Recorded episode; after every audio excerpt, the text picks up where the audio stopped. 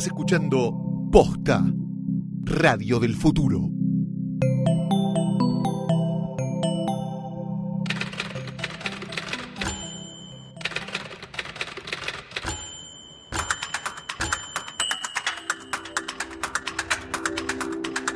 Bienvenidos al episodio número 2 de Letera 22, sería el episodio 222 en esta segunda temporada. Mi nombre es Sebastián Rockstein. Mi nombre es Santiago Calori. ¿Por qué no el 2222? Porque sería episodio 2, temporada 2 de Letera 22. Aquellos que sean cabuleros pueden este, dirigirse a cualquier agencia de quiniela que quieran y apostarle al 22 y al 2 por separado o dos veces el 2, 22, 44, ¿no? Por ejemplo. Un ludópata se haría un festival. Un festival con esto iría de dos en dos hasta lograr ganar algo de guita. Hablando de agencias de quiniela, haceme acordar agencia de quiniela cuando hablemos de la película que vamos a hablar. Listo, registrado aquí. Como siempre, en esta primera, en esta primera parte, de, en el primer acto, diríamos, de nuestro episodio de Letera 22, hablamos de lo que hemos estado viendo, lo último que vimos, lo que nos llama la atención y demás.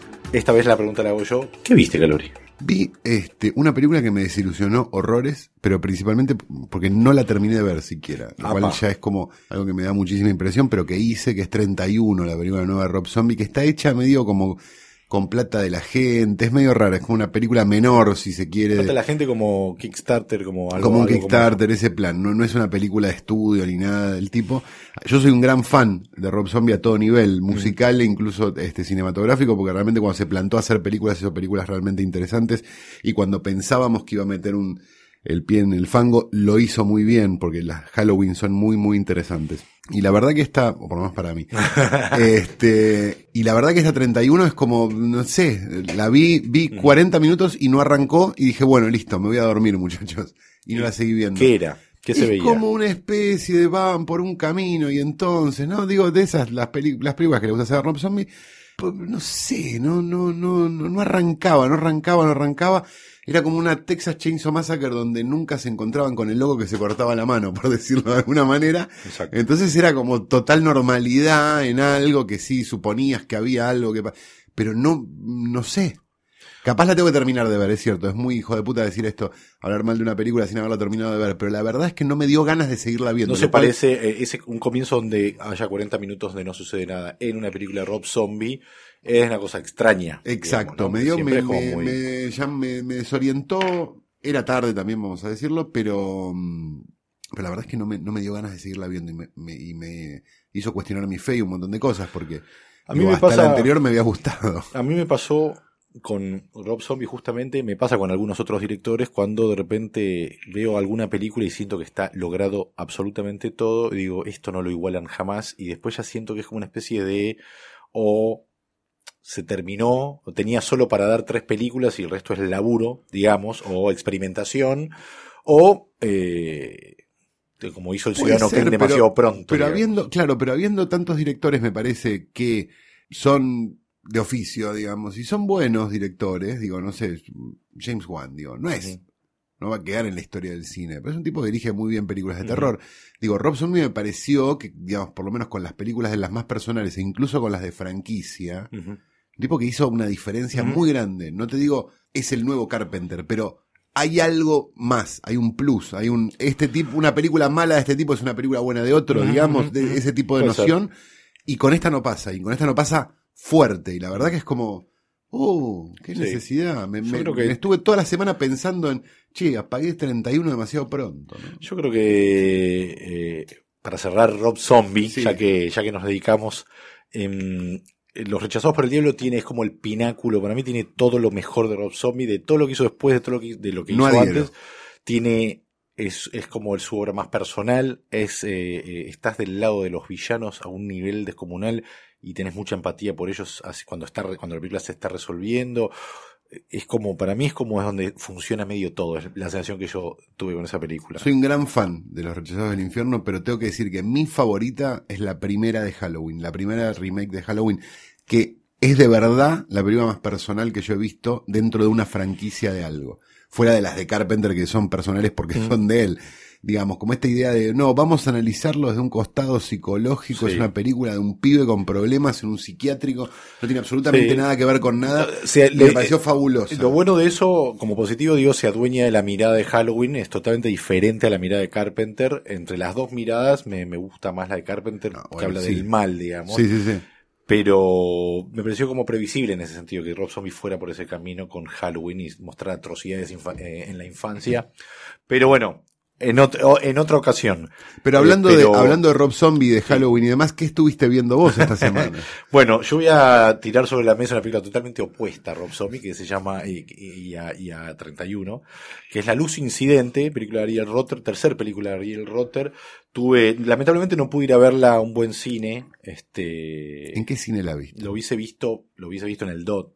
No, Claro. no, no sé si pongo al abasto entre las salas buenas, porque tiene unas butacas que parece que... Ya está, ¿no? Ya pasó. No, no, no, de, de pantalla está bien, las butacas son medio, ah, parecen hechas por alguien que jamás fue al cine, Bien. digámoslo así. Como los cines en general. Mm, Hoy claro. por hoy. La terminé viendo en alguien que parece que odia al cine y a la raza humana, que es en el Bama de, de Diagonal, donde eh, las divisiones que hay entre los cines son de la época del cine porno, son Claro. muy, muy fi, son como Durlock. Claro, nadie estaba prestando atención a la película Exacto. en la época donde haciendo Exactamente. Entonces Dios aquí- quiera que hayan limpiado los asientos. Aquí, a ¿no? diferencia, claro, aquí a diferencia de lo que hubiese sucedido en el DOT, donde se te hubiese colado una explosión Claro. del hombre araña, que sí te colaba una película rumana. eh, por lo bajo, porque es una película, La Luz Incidente, eh, plagada de silencios, o sea, es una película que tal- no, no está en el, en el territorio, digamos, que, que yo suelo habitar. De- debo decir que me interesaba ir a verla porque me gusta la sensación de ver una película argentina donde se nota el director. Mm. es un poco lo que hablábamos, eh, creo que la semana pasada o en el podcast anterior con la película de De Palma, o sea, Sí. con lo artificial o no.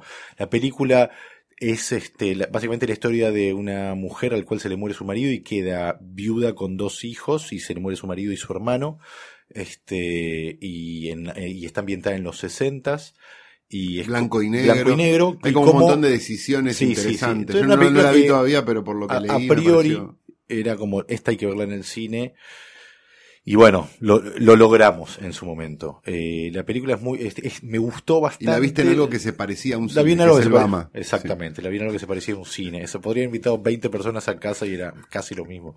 O mejor, tal vez. Pero bueno, la película cuenta la historia de cómo ella eh, sale medio al ruedo de vuelta en busca, porque también hay una especie de, bueno, ¿qué vas a hacer con tu vida y quién te va a mantener?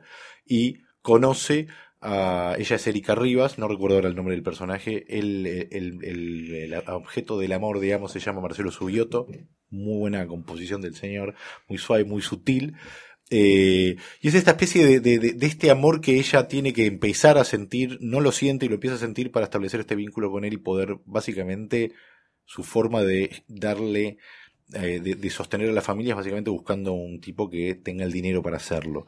Entonces, este, de formas muy, eh, de repente, muy sutiles, porque está como jugado a cierto código de época, se podría decir, donde las cosas no se hablaban tanto, pero sí está sugerido en miradas y demás. Se cuenta un poquito como esa... ¿Parece una película de esa época? En algún punto, digo, porque me decís blanco y negro, Sí, me decís parece una- silencio, me decís. Sí, parece y una estoy pensando en la generación del 60, casi, ¿no? pero es, O un homenaje, no, es tan- por lo no, menos, el estilo. no lo sé, la verdad, porque no la siento tan abstracta como ciertas películas de los 60 que em- e- evocaban o emulaban un poco tal vez al cine europeo y demás. Este, la película cuenta una historia simple este y, y con, eh, con un vínculo, una historia de amor que funciona, parece en- hecha en los 60. Me parece que tiene un nivel de un diseño de producción muy interesante porque no hay exteriores o hay pocos exteriores y es los 60 y la música de jazz. Es como una Buenos Aires hasta cinematográfica, con lo poco que se ve de Buenos Aires, pero es en Buenos Aires. Me parece una cosa, una película interesante y me parece que en el, eh, en el crisol, digamos, ¿no? En el mapeo de películas que uno puede ver argentinas, eh, destaco sobre todo que se note que hay un director queriendo contar algo y no solo sugiriendo, sino intentando contar al menos, al menos una época. Y él dice que está basado un poco en sus, en recuerdos de la infancia y hay algo de, de, de, de- la nostalgia de esa época. Bien. Para cerrar, eh, una breve mención, ¿no? Hemos visto los dos una misma serie. Hemos visto los dos una misma serie. American Crime Story, la, The People vs. O.J. Simpson. Sí, que yo ¿no? hubiera jurado que la habíamos hablado el año pasado, pero parece que no. No. Fue posterior entonces a- al año pasado. Sin, Qué con- maravilla, Sin ¿no? condena con dinero, podríamos Es, decir. sin es lo que pasa cuando tenés dinero, querés hacer sin condena y no llamás a Rodolfo Ledo también, ¿no? Este, yo le- eh, lo veía y decía, esto es televisión pura y dura, en términos de que vos ves Breaking Bad y se parece al cine, pero es tele.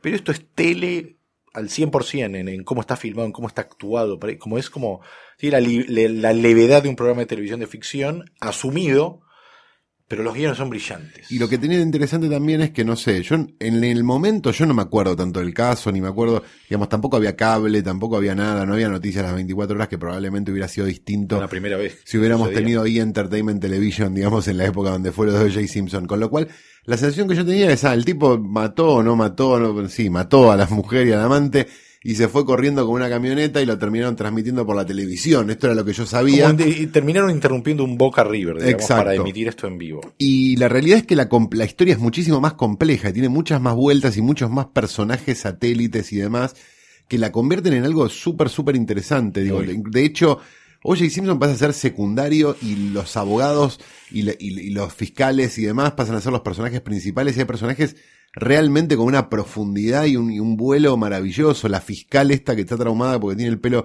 con rulos, este, el amigo que Kardashian, digamos, el amigo Ross. Ross, Kar- eh, exacto, Ross Kardashian. Ross Kardashian, el, el padre de las Kardashian, digamos, en la vida real, pero que, que, que, mm, que- que tiene un personaje maravilloso, como, como, como, como de mucha contado. fe y muy Sí, bien sí, sí. Travolta haciendo este abogado como más, Está Travolta más, haciendo más un show. burlando. sí, claro. sí, sí, sí. Hay como una cosa muy, Yo lo vi es muy, como muy interesante. Una, una serie asumida, como de, asumiendo la cultura pop de este caso. pero ¿no? con total seriedad, ¿no? Pero de verdad, digamos, sin mofarse, pero con, permitiendo el juego también. Hay algo como, como interesante que se podría haber hecho una gran comedia, porque digo, en definitiva, sí, hubo gente muerta y todo lo que vos quieras, pero digo, no fue, no dejó de ser una gran puesta en escena el juicio de OJ, y sin embargo, y, y tan pop, digo, también por, por los implicados y un montón de cosas, y sin embargo es como algo absolutamente serio sobre algo que hoy por hoy es el rem- un remate de Jay Leno, digamos, si te lo vas a pensar. Sí, sí, sí. Entonces tiene, tiene como algo eh, muy, muy interesante. Este, es súper recomendable. Yo no sé si se puede ver en algún lado que no sea este, entrando en la delincuencia, pero si tienen que entrar en la Es delincuencia, hay que, hay que tomárselo vale como, como televisión, o sea, no es Breaking Bad, es como es muy exploitation la serie, y para mí tiene, es, es como, lo vale, está bien. Te decía cuando empezamos hablando de números de 2, de 4 y, de, y demás, este, Quiniela. que te hiciera acordar una agencia de, agencia de Quiniela. Te dije que me hicieras acordar. Bien, en la calle Velasco, yendo como para el lado de, mm, de Juan B. Justo, en una esquina, hay una agencia de Quiniela que tiene el mismo título de la película de la que vamos a hablar. Tiempo de revancha. Para mí, tal vez, la, una No, de las no, no, grandes, tal vez no. la, bueno, la mejor película argentina de todos los una de tiempos. las grandes obras maestras del cine argentino de, sí, de todos los tiempos, sin duda. Escrita y dirigida por Adolfo Aristarain. Año 1981. Exacto. Eh, Con un, todavía, con un todavía popular Federico Lupi. sí, que hacía seis años que no hacía cine, o sea, es como un ya se había enojado con alguien, seguro. Eh, había, la última que había hecho era en el 76, no recuerdo ahora qué película era, era el retorno de Lupi al cine, pero el contexto social, 1981 en, en Argentina, era la dictadura militar, eh, como... Una dictadura militar que estaba en una, entrando en una suerte de decadencia que no tenía la fuerza que tenía cinco años atrás y que tenía algo que se llamaba la apertura, ¿no? Esto también es importante decirlo porque si bien la película es muy valiente y un montón de cosas, uno se lo pone a pensar, las cosas que pasan o las cosas que se dicen dentro de la película, dentro del contexto histórico de la Argentina, también es justo decir que también vivía, estaba dentro de la apertura que terminó, digamos, este, terminó de abrirse después de Malvinas, porque no tuvieron más remedio, digo, pero, pero que había como una cosa de como de, no voy a decir más libertad, pero voy a decir como de cierta permisividad de algunas cosas. Entonces, también la película entra como por un tubo de eso Sí. y se aprovecha obviamente de eso para hacer lo que termina siendo, que es probablemente la mejor crítica a esos años en esos años, lo cual es absolutamente meritorio de todas maneras, digo, porque es muy fácil. es, eso es bien desde Con el diario, claro, con el diario Tal del cual. lunes, después del 85, hubo 300 películas, pero mientras tanto hubo muy pocas y, Sí. por otro lado, de corte popular como era esta, porque no deja de ser un thriller. digamos, Exacto, porque exacto. películas políticas No, o es- películas es curioso, clandestinas o lo que vos quieras había siempre, obvio, sí, sí, sí. pero esta era una película para que la gente fuera a ver al cine. Es curioso cómo la película eh, arranca, eh, ahora hablando en, en términos más generales, la película arranca y tiene unos 40 minutos que son de una cosa donde parece una película más de, podríamos decir, temáticamente hablando de Ayala o de Olivera Sí. con el, eh, la explotación de los empleados en una minera en el Podría sur. ser el arreglo. podría ir por en ese Olivera, tono, por ejemplo, claro, exactamente.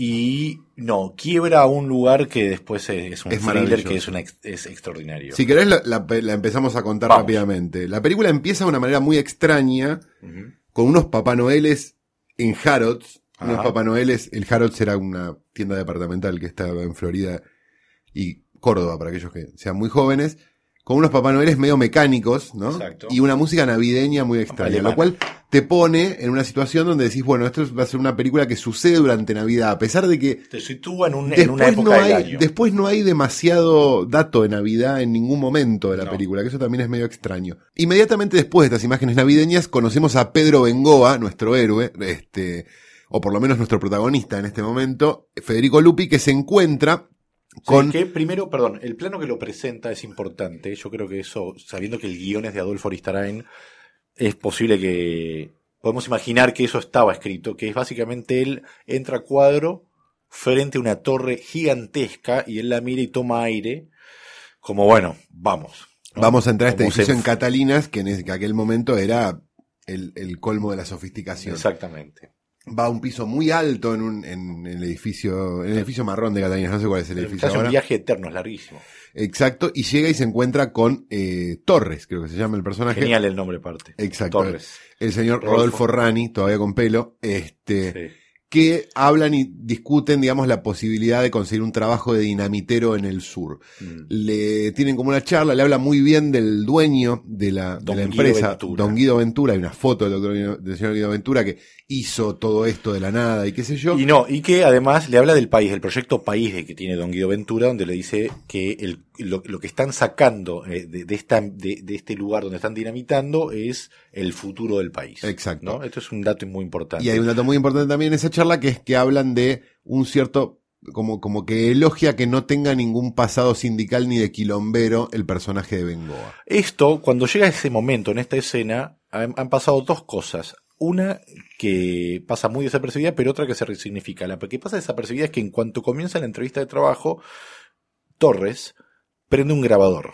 Y hay un plano de un grabador que se prende. Exacto. Esto es la clave de toda la película. Luego, lo que se resignifica en el momento que descubrimos que él no tiene ningún paso gremialista es que parte de los nervios de Bengoa durante la entrevista tiene que ver bastante con su pasado. Exacto. Porque está como sabe que están leyendo una carpeta y está como ansioso porque le confirmen el trabajo y a la vez por confirmar que la movida que hizo para que no tener ese pasado presente haya funcionado. Todas estas dudas se disipan en la escena siguiente donde Bengoa va a ver a su padre y hablan abiertamente de su pasado. Un pasado sindical, un pasado de lucha, un pasado de hacer quilombo y un pasado de un montón de cosas. Sí, su padre es un, un típico la- de- al arquetipo del anarquista, Del anarquista español, español que que trabaja de encuadernar libros eh, a mano. En una pensión, en una exacto. pensión. Y lo acusa su, además de que mientras está afeitando con una navaja, que va a ser la, otro de los elementos que se repiten al infinito en la película, mientras está afeitando, eh, con, también con la, con, con una, una, un, eh, algo que empieza a cobrar, sim- eh, algo simbólico muy potente, que es eh, mirarse al espejo y poder mirarse al espejo y la cara y tener cara y demás. El padre mientras se afeita termina acusando a su hijo de ser un cagón, básicamente, y le rechaza ir a, andate, no más, le rechaza ir a cenar y celebrar que consiguió trabajo y Bengoa se va así en crisis con su padre. Exacto, llega al sur con su mujer, esta es una relación extraña, este, ahí de Padilla, la mujer de Lupi en ese momento, y además la coprotagonista de probablemente las dos escenas de sexo más desapasionadas que haya visto el cine en la historia del mundo, esto lo vamos a discutir en algún momento después. Sí. Eh, conoce a algunos de los, de los, de los personajes fijos que están ahí, digamos, hay varios como empleados que cada uno tiene una gracia, y entre ellos se presenta uno de los empleados, que esto es lo importante, que es Bruno Di Toro, Ulises Dumont, le dice, ¿qué tal, Di Toro? Buenas tardes, como si se estuviera presentando por primera vez. Cuando estos dos personajes están juntos y están solos en la mina, nos damos cuenta que los dos son personajes con pasado y son personajes con un pasado común. Mm. Ahí está la primera sorpresa y el primer golpe de guion, me parece, de la película, que es, todos se conocen. Qué raro que esto, ¿por qué estos dos que Sí. se conocen no se saludaron más afectuosamente antes? ¿No? ¿Qué secreto tienen estos dos personajes? Ahí empieza como a ver, digamos, la, pri- la primer duda o la primer cosa y demás. eh, Bengoa se junta con el resto de los empleados en un almuerzo y demás y empieza a descubrir que esta compañía, Tulsaco, que es el nombre que pone siempre eh, Aristarainen eh, para estas corporaciones malignas que él pone en sus películas. Es un gran nombre. Es un hermoso nombre, habría que hacer las remeras. Sí. Este mm, empieza a, mm, a, a darse cuenta que todo este mundo maravilloso que le vendieron desde Buenos Aires no es tan así, que hay accidentes, que hay muertos, que hay amputados, que hay un montón Los de cosas. empleados asumen un rol casi aceptando que el destino trágico que les toca es, si sos dinamitero algún día, de hecho hay un personaje que dice, eh, si sos cocinero, sabés que algún día te vas a quemar. Exacto. Eh, hay una y es cosa el primero que, que, muere, si no me equivoco. creo que es uno de los que muere. Creo que me gustaría destacar una cosa que, que, que la película está plagada de diálogos para mí históricos. Como Lupi diciendo la política es para los políticos. Exacto. Como este, este que dice, si sos cocinero, algún día te vas a quemar, que es el que se va a morir. Foreshadowing se llama eso. Exacto. Bueno, está plagado, está plagado y eh, grandes, grandes este, líneas tiene esta película. Exacto. Esa misma noche, él le cuenta a su mujer en la casa. Hay algo interesante, esto ya a riesgo de sonar un poco feminista y demás, hay algo interesante del rol de la mujer en la película, que después lo podemos discutir un poco más, pero digo, hay como algo de sobrepreocuparse, de no sé qué, de no sé cuánto, y de no le digas nada a tu mujer, no sé qué, no sé cuánto, que, que, que pone, el- eh, que la hace una película muy masculina, digamos. Sí. No, no sé si para bien o para mal, digo, eso ya es como una discusión más larga, pero me da como la sensación de que, de que la mujer, como en las películas de Carpenter, Sí. es una decoración en, la- en esta película. Eh, es, es un, sí, funciona más como También un- es una cosa de la época, ¿no? Funciona También. más como un pivote, pero hay momentos cerca del final de la película donde ella, medio har- harta de toda la situación que están viviendo, dice: Yo necesito trabajar, esto ya es intolerable, y es como que tampoco es una Pero no es que- importante para él No. tampoco cuando sucede, que eso también es No, interesante. necesita digo. quedarse solo ahí. no, no cambia, no cambia demasiado. Bueno, el punto es, ella le dice, uy, no, Ditoro, no sé qué, que te metió en mil problemas. Como que termina de aportar un poco Sí. quién es el personaje Este de es Ulises un Dumont. problemático, sí. Exacto. Y entra Ulises Dumont a cuadro que viene a cenar con ellos. En este rol maravilloso que tiene la mujer en la película, ellos terminan yendo a jugar al pool solos en un momento de la película. Y Toro le cuenta que tiene un plan. Un plan para escapar que hay que aguantar un poco más. Exacto. No termina de explicarle El demasiado. Bengoa pero lo saca, le echa a Flynn, dice, no, por No, favor, no, no, yo necesito exacto. laburar. Este, los dos están en un momento de sus vidas, a esta altura ya lo sabemos, donde están eh, últimas oportunidades. Ya pasó el momento de la magia. Eh, Ditoro es viudo, eh, le, le duele haber perdido a su mujer y busca no laburar nunca más. Y Bengoa eh, ya pasó- Encarrilarse, por así encarrilarse de vuelta, exactamente. Lo interesante que tiene esa situación, digamos, es que a, me- a- a medida, desde el momento en que Bengoa dice, no, esto no, es una barbaridad, no sé, no sé cuánto, la vida, por así decirlo, o mejor dicho, el guion de la película, le empieza a poner por delante un montón de hechos que de alguna manera le construyen un camino del héroe, si lo querés ver Rápidamente, los dos hechos son que... eh, Una dinamitación que con la que él está en contra. Que va mal, Que lo obligan a hacer y va mal y mueren dos personas. pero cobra, porque le dice, usted le piden que no hable Exacto. y deciden eh, pagarle a todos los que estuvieron en esa dinamitación para que no hablen y lo acepta, o sea que se va hundiendo cada vez se más. va en- hundiendo más y comienza como un montaje de dinamitas y de cosas que uno entiende que Bengoa se está metiendo en ese sistema perverso. Pero lo otro, Una noche de alcohol, vuelve a su casa totalmente borracho, abre la puerta, se encuentra con su mujer llorando, que le informa que su padre, el hombre al que dejó ese día, diciéndole, sos un pelotudo, no te quiero ver más, murió en Buenos Aires y que tiene que viajar para el velorio. Exacto.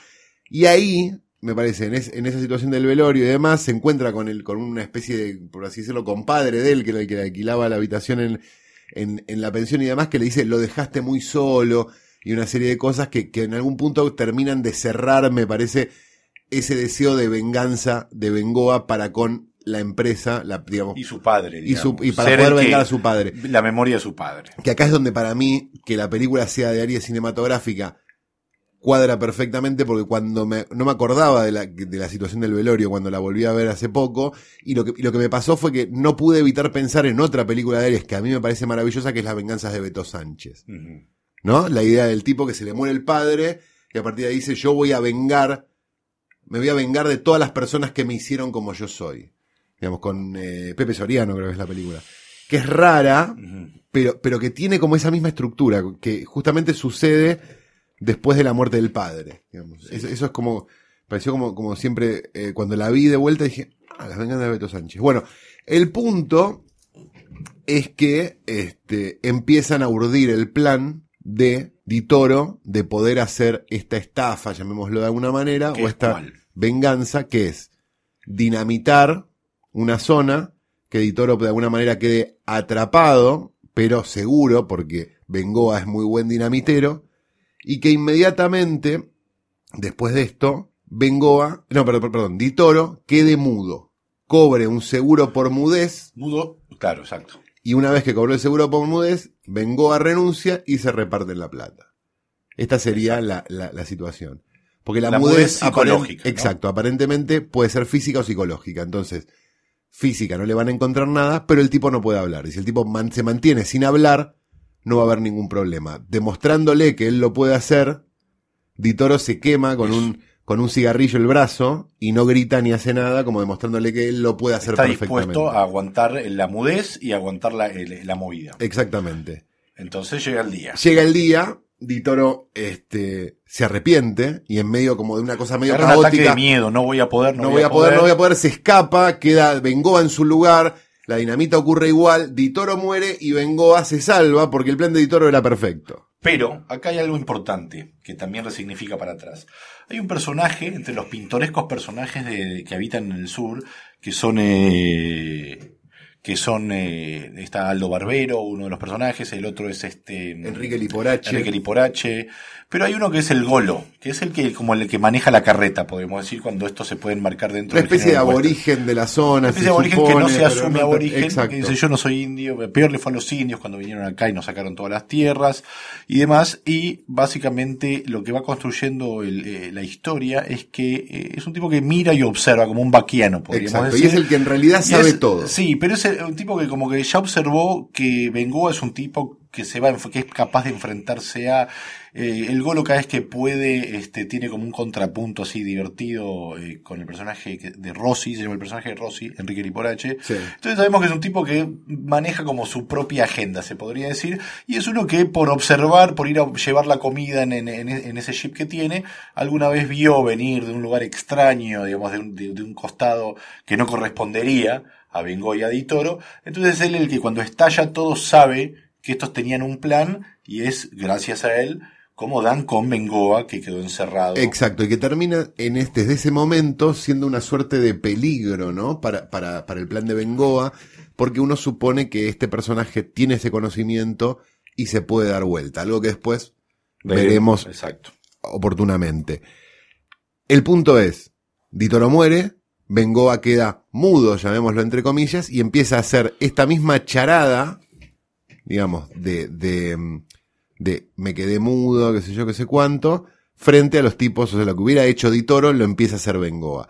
Empieza a hacer el plan de él. En el medio de toda esta situación, no- es mudo frente a todos, incluso frente a su mujer, frente a todo el mundo. le- Pero, perdón, Ditoro hay un dato que tiene Bengoa que es, que es el abogado. con el Exacto, cual iba a, eso estaba yendo. De Bengoa le pide a su mujer que se contacte con un abogado de Buenos Aires, Larsen, este, eh, Julio de Gracia, para poder este, ver el tema del juicio y demás. Se juntan con Larsen, Larsen lo prueba, que esto es muy interesante, digo, le- quiere probar hasta dónde, este, a ver, quiere hacerlo hablar a Bengoa, básicamente, y Bengoa no le habla, demostrándole que está hecho de Va la madera, serio, claro, sí. de la madera que él necesita para poder hacer este, este juicio barra estafa barra como lo quieran ver.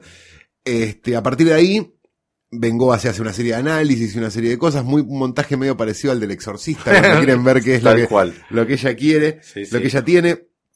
Este, y van y vienen y qué sé yo, y terminan hablando con los abogados de Claro Tulsaco, Arturo Mali. Arturo Mali, que es un abogado que se llama García Brown. pero, le, pero, pero que, pero que Larsen lo llama García todo el tiempo para hacerlo enojar. Y con este Torres. Torres, exactamente, que siguen, que tratan de negociar esto. En algún momento de la situación, que, que esta cosa, Aristarain tenía esa cosa medio picante de diálogos interesante que después, a mi gusto, no utilizó también Campanella en sus películas, pero esta cosa de, como de la última palabra termina siendo la primera palabra del otro y ese tipo de cosas.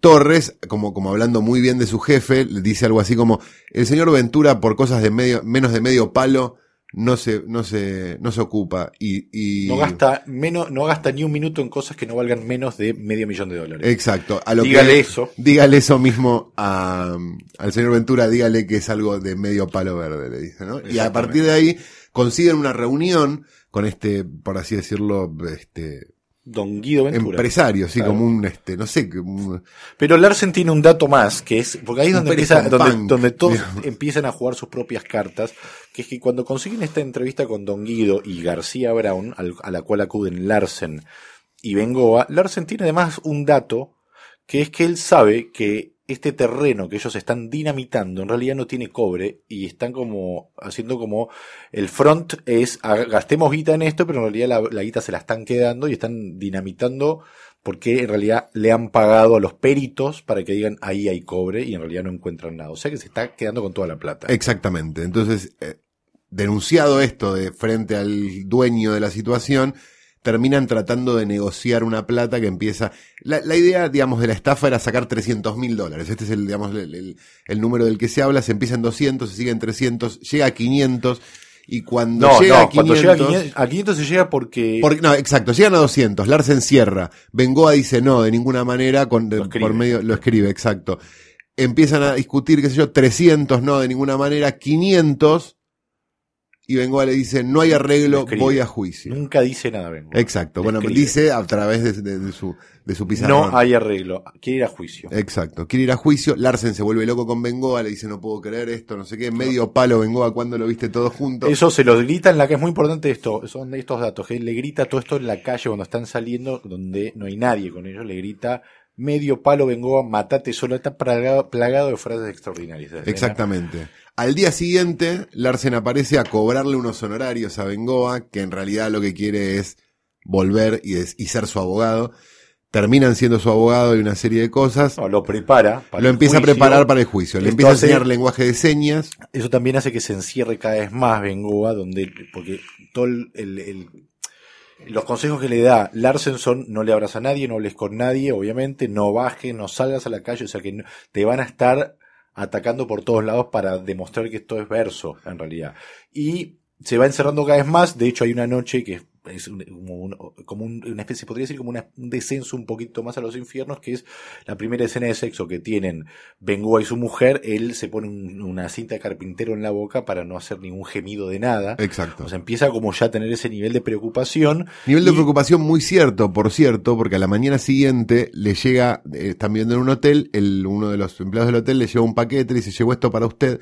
Y cuando llega esto para usted, terminamos de ver, me parece, la cita cinematográfica que estuvimos buscando toda la película. Para mí, ese paquete tiene un grabador donde están grabadas un montón de cosas de su vida. Desde la primera entrevista. desde la primera entrevista de trabajo, a- la entrevista que tuvo con Ventura, cosas de adentro del hotel. No, antes, con Torres. Exacto. La primera entrevista con Torres, cuando Torres empieza a grabar. Sí, sí, sí, sí, sí. Desde ahí, lo que nos da a entender que estuvo, está siendo observado desde el primer momento de la película. Y ahí inmediatamente uno no puede evitar pensar en la conversación de Francis Ford Coppola, un tipo cuya las grabaciones y una serie de cosas y un tipo encerrado en una habitación, digamos, había algo muy muy interesante de eso. La mujer se va, se cansa de la situación, lo deja, Bengoa desarma la habitación del hotel como buscando micrófonos y demás, No encuentra nada. no encuentra absolutamente nada Se va a vivir a lo del padre. y se va a vivir la habitación exacto, que el padre dejó una vez muerto. exacto, ahí lo va a ver Larsen, lo viste con la ropa de su padre, que Porque, esto empieza, también es porque empieza el juicio. Exacto. Y van al juicio. En el juicio, la- las escenas del juicio son como pequeñas, digamos, no, no es una película de juicios ni mucho menos. juicio son dos cosas. Es que Larsen le dice, el juicio es por tu mudez, pero vos tenés que deslizar que El dato que yo di- dato de que esto están robándose la plata y que están haciendo unas explosiones donde en realidad nunca van a encontrar nada. Eso por un lado. Y por el otro, que el personaje que nosotros pensábamos que El iba a ser peligroso, exacto, el golo, es el que se da vuelta y cuenta todo lo que pasa Exacto. en el sur, No siendo hay- él testigo de los otros. Exacto. Y el juicio lo ganan, finalmente, este, donde García Brown, el abogado de, de, de, de un saco, dice, Don Guido gana siempre. tarde Un vasco temprano". cabeza dura no va a cambiar el mundo. Exactamente, un vasco cabeza dura no va a cambiar un mundo. Exacta- un la historia de la historia, Exactamente.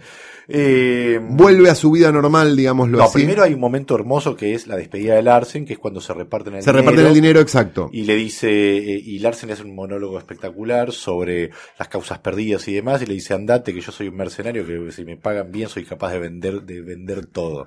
De venderte a vos. De venderte dice, a vos, claro. exactamente. Y Se va con el dinero, compra unos pasajes para irse de viaje, una serie de cosas, no va sé a ver qué. a su mujer. Va a ver a su mujer, sube, esta, esta escena es maravillosa, que es la escena de sexo con, con men- con menos feeling de la historia de la humanidad, pero que tiene un componente muy interesante eh, narrativo que es, sube, deja prendido el timbre con la cinta con la que él se tapa la boca, Sube la música, prende la ducha y recién adentro de la ducha le habla a su mujer y le dice ganamos o no me acuerdo Les- qué cosa. Ganamos, les gané. Les gané.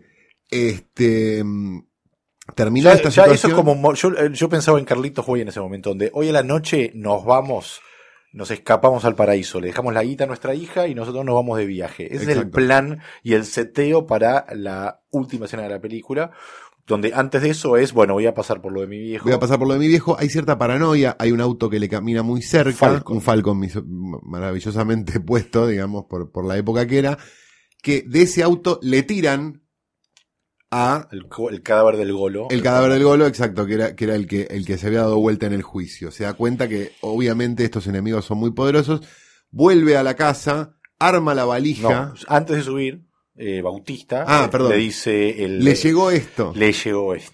Y el- hay otro paquete con otra grabación que va incluso hasta Hasta, eh, o sea, se escucha a Larsen gritándole a él cuando están en la calle, se escucha el juicio, o sea, graban todo. Exacto. Todo. Con lo cual su vida. ya- Él, para esta instancia, varias veces lo hemos visto afilar una, la navaja que usó su padre para afeitarse. Y Exacto. Lupi también, eh, el personaje de Lupi Bengoa, se afeita a lo largo de la película. Pero en este momento está como, arma todo el, todo el viaje, todo el viaje, todo el viaje, como toda la, la- la valija, pone toda la ropa, etcétera, etcétera. se pone un traje, una corbata. Se viste Se pone como para- impecable. Como para viajar. En esa época se viajaba de traje, ¿no? Siempre con eh, todo el audio de fondo de eh, lo que lo vienen grabando. Exacto. Y afilar la navaja, supuestamente para afeitarse. Y ese foreshadowing finalmente se paga con la escena final. Es en ese decir. momento que en vez de afeitarse, se corta la lengua. Eh, en una escena más crudas y, y es como, es impensable. Cuando uno no la vio, Sí, es- no podés no hay esperar forma eso de, de ninguna manera. venir, y pero- corta de una manera extrañísima, y a mi entender, Argento, ¿no? Darío Argento, a los mismos Papá Noeles que vimos al principio en el Harrods y a esa música como medio extraña, navideña navideña, sí. y, y medio, pero medio creepy, ¿no? Sí, sí, Este, sí, sí.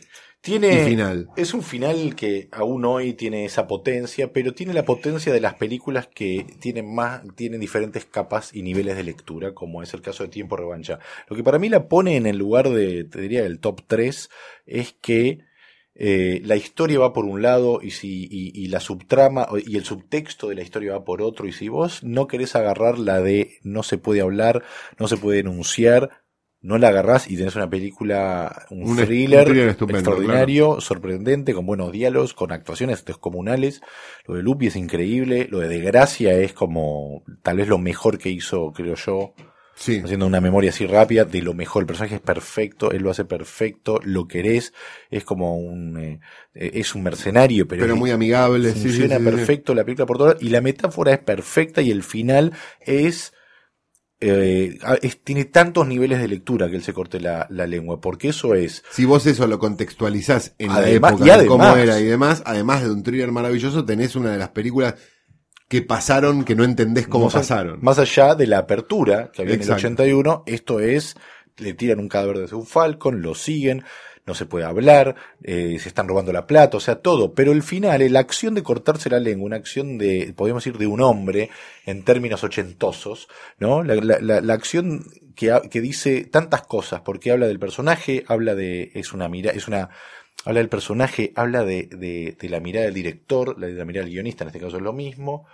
eh, significa que este tipo va a ir hasta las últimas consecuencias para mantener esta posición. Eh, significa que, o sea, ganó, perdió, o sea, tiene la plata, se va a ir, pero no va a poder hablar nunca más. Pero es tan complejo, es tan brillante y es tan una trompada en el estómago que para mí el hecho de que todo eso esté y pueda funcionar y no necesite de lo otro para funcionar, la hace una gran película y uno de los grandes guiones, quiero creer, también de la historia del cine argentino al menos. Bueno, este es el último bloque de este episodio 2 de la temporada 2 de Letera 22, o sea, 2-2, 2-2. Exacto, tiempo de revancha, Eh, como siempre, vamos a leer la frase de Argentores, ese momento este Mágico, mágico. Donde el guionista llega a la página de Argentores a ver si le liquidaron el internacional ese que le deben hace 10 años y se encuentra con una frase, nunca de un guionista, siempre de un actor o de alguien, que dice y le explica al guionista qué es ser guionista. En este caso, si la gente supiera que lo más difícil en una película es encontrar un buen libro. Eh, ¿Me puedes contar en qué contexto fue dicho ese? Fue dicho en el contexto del estreno de la película La Valija. Te estoy ayudando muchísimo con esto. Del año 71. Del año 71, exactamente. ¿Quién lo dijo? ¿Me vas a dar un multiple choice? Te voy a dar un multiple A choice. ver, dale. Luis Sandrini, Ajá. Luis Sandrini o Luis Sandrini. Está difícil. ¿Luis Andrini? Sí, correcto. Lo dijo Luis Sandrini, que además, por una cosa como maniquea de la época, decía libro, ¿no? En lugar de guion. Libretista, aparte, Claro, libretista. exacto. Libro, encuadre y Eh, dirección. Bueno, para la semana que viene, Esto es importante para la semana que viene, así ustedes pueden llegar. Exacto, o sí, no sabemos muy bien cómo va a ser el mañeto de los podcasts del señor Banchero, eh, el orden de esto. Eh, vamos a decir qué película, de qué película vamos a hablar, como para que ustedes la puedan ir viendo, sobre todo la que vamos a nombrar ahora, que es una película que van a tener que ir viendo, ¿no? es cortita, dura 74 minutos. Pero Hay que. Hay que tenés que agarrarla con buena predisposición Sí, y un sí. día bien dormido. La película de la que estamos hablando es una película de Robert Bresson llamada Pickpocket. El carterista es del año 59, el Exacto. guionista es Robert Bresson también. Así que. Las que no la vieron, prepárense para un viaje maravilloso. Los que la vieron, vuélvanla a ver porque vamos a hablar fuerte. Infinidad de remakes no declaradas. Tiene un guionista, Paul Schrader, guionista de Taxi Driver, admirador confeso de Bresson y de Pickpocket en especial. O sea que se la puede rastrear en otras películas, la estructura y la idea de la historia de amor que hay en Pickpocket. Y es una muy, muy buena película y muy romántica también. Hasta la próxima, amigos. Que te invito a verlo a casa.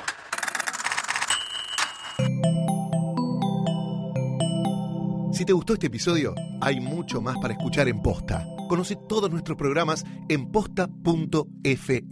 También podés llevarnos en tu teléfono. Baja la app de Posta para Android o para iPhone o suscríbete en iTunes a tus series favoritas. Seguí escuchando Posta, Radio del Futuro, cuando quieras y donde quieras. Free stuff is awesome, but free stuff that will spice up your bedroom is even better. Just go to adamandeve.com and select almost any one item for 50% off, and then we'll load on the free stuff. Just enter this very exclusive code, MUSIC, at checkout, and you'll get 10 tantalizing free gifts, including a sexy item for him, a special toy for her, and a third item you'll both enjoy. And for your viewing pleasure, six free spicy movies on DVD. Plus, free shipping! Always sent in discreet packaging.